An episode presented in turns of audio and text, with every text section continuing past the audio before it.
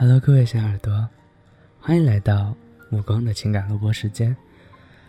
今天呢，目光给大家带来的一篇文章是老妖写的。最难的时候，你是怎么熬过来的？那年冬天，我送杨小麦去火车站。她穿着桃红色的羽绒服，短头发乱七八糟的塞在帽子里，在还没有整修的火车站前，跟我用力的挥手。坐在四零九路公交车回学校的时候，窗外飘起了大片大片的雪花，整个车厢里的人都躁动起来，挤到窗口张望。要知道，此时的天空正艳阳高照，太阳雪，杨小麦的出行还真是别致的一天。杨小麦跟我不是一个专业的。却住在一栋楼里。那年的平安夜，我们一起坐在草地上喝酒，都是第一次喝，双双醉倒，抱头痛哭。我哭我十八岁第一次失恋，他哭他高考前一天感冒到发烧，不然何至于沦落到这个破三本的学校？杨小麦从来不掩饰对学校的鄙夷。离开学校之前，一副凛然赴死的样子。我要去上海，我要靠自己的能力，证明我值得拥有更加光明而伟大的未来。当时，他拿到一个 offer，一家位于黄浦江的室内设计公司，实习工资一千二百块。去了上海的杨小麦没有跟我联系，整整一周之后，我才接到他的电话。听他说起，他在公司旁边一栋老房子里，一个三居室，住了十六个人。我有些提心吊胆，那样不安全吧？杨小麦无所谓的说：“便宜啊，一个月才两百块。”后来我们渐渐少了联系，他总是很忙很忙，有时候发条短信过去，都需要隔上大半天才能收到回复。他偶尔会跟我聊几句，汇报一下他的现状。那两年，他给我最大的感觉是，当我过着波澜不惊的生活时，他却仿佛坐上了过山车，惊心动魄，前进的速度快得让我简直怀疑自己每天都在虚度光阴。两个月后，杨小麦搞定了第一个客户，转为正式员工。半年过后，杨小麦跳槽到一家更大的公司，还是在黄浦江畔，但是薪水翻了好几番。一年之后，杨小麦累积了一批原始客户，他性格开朗，又肯费心思，又确实有才气，便离开了公司，开始做独立设计。这期间，他还用过去一年攒下的钱去日本进修了一次。系统的学习了设计。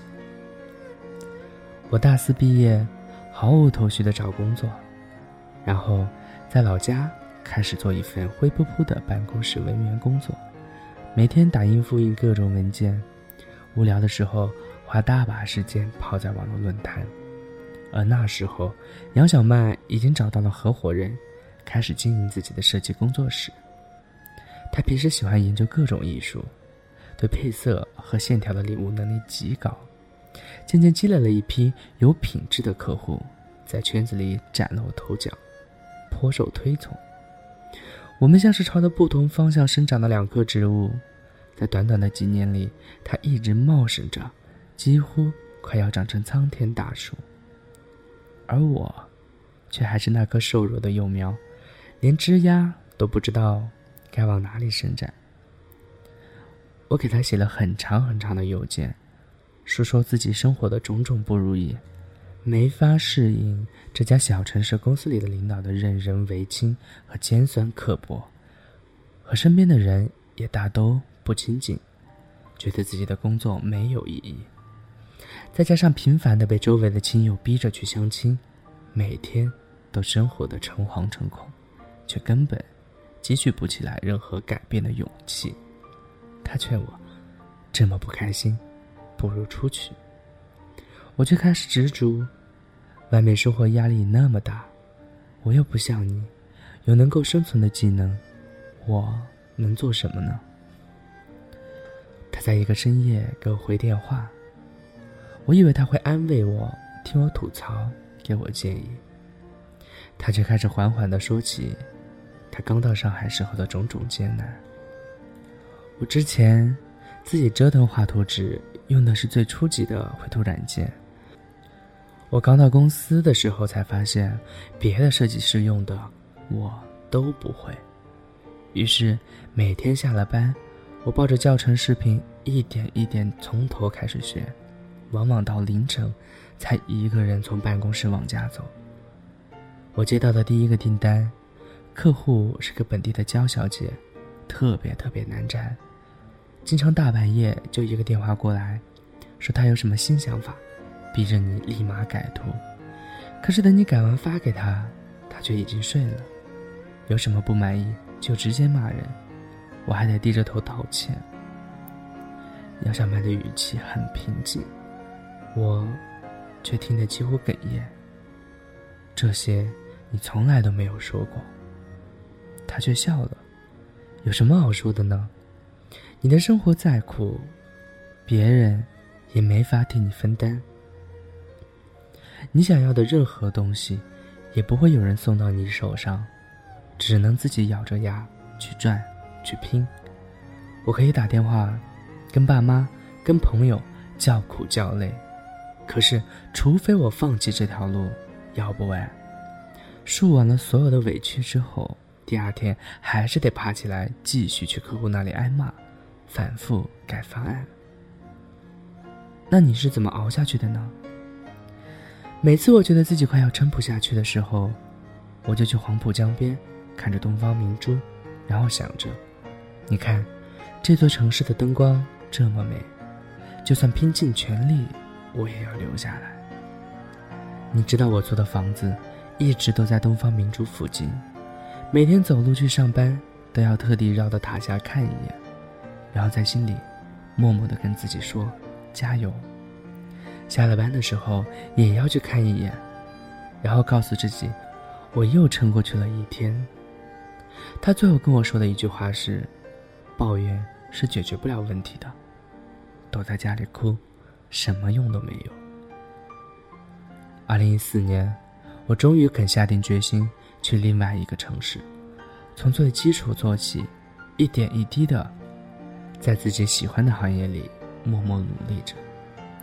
而杨小麦，在那一年给我发来了婚礼的喜帖。男方年轻有为，跟他性格相投。同一年，他的网店也落到了实地。我给他封了一个大红包，里面留了个纸条，写着“人生赢家”。他吐槽我，在你眼中，嫁了人就是人生赢家吗？我说，嫁了人不是。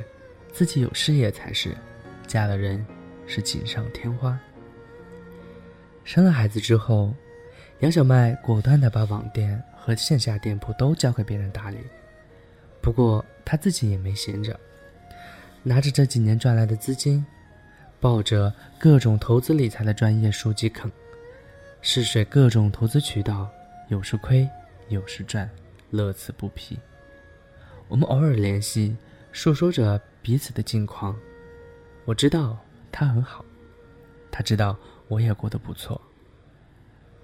有一天深夜，他给我发来一句话：“你看，我们都用自己的方式走上了属于我们的那条路。有时候累了，我会走到窗口，看着远处的高楼和明灭的灯火，一遍遍问自己，是不是真的想要留在这里。”这个时候，我总会想起杨小曼。这个姑娘有我所羡慕的莫大勇气和才气。这些年，她一直走在我前面很远很远的地方，而我，终于不肯再停在原地彷徨不安，也开始迈开我笨拙缓慢的步伐。也许我永远都追不上他。但那么庆幸，对我来说，除了北京每一个繁华的夜晚，我亲爱的杨小曼小姐也是让我坚持下去的一道光。也许我们的生活，也跟那场雪一样吧，有艳阳高照，有漫天寒意。庆幸的是，雪总有停的时候，而阳光总会出来。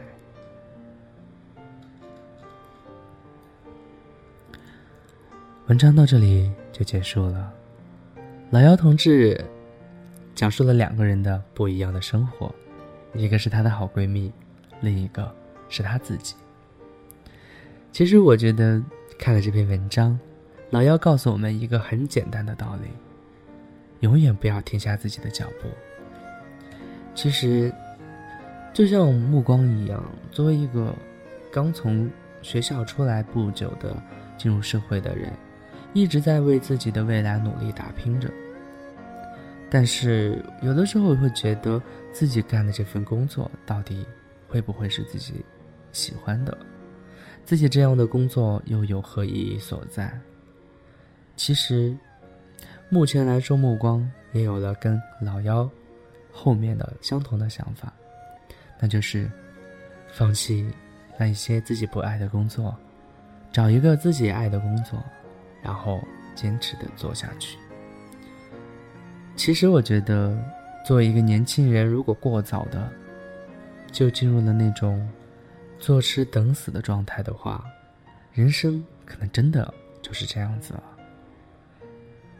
其实一直以来，所有的人都知道，年轻是有无限可能的，而我们缺乏的，可能只是一份勇气而已。放下的勇气。还有，去追寻自己梦想的勇气。昨天晚上还在跟朋友聊天，也是提到了类似的事情。当时我就跟他说，作为一个刚毕业三年的年轻人，其实到哪里都能找到一份还能活得下去的工作。但是，如果是做自己不喜欢的工作，会觉得。人生的意义难道就仅在于此吗？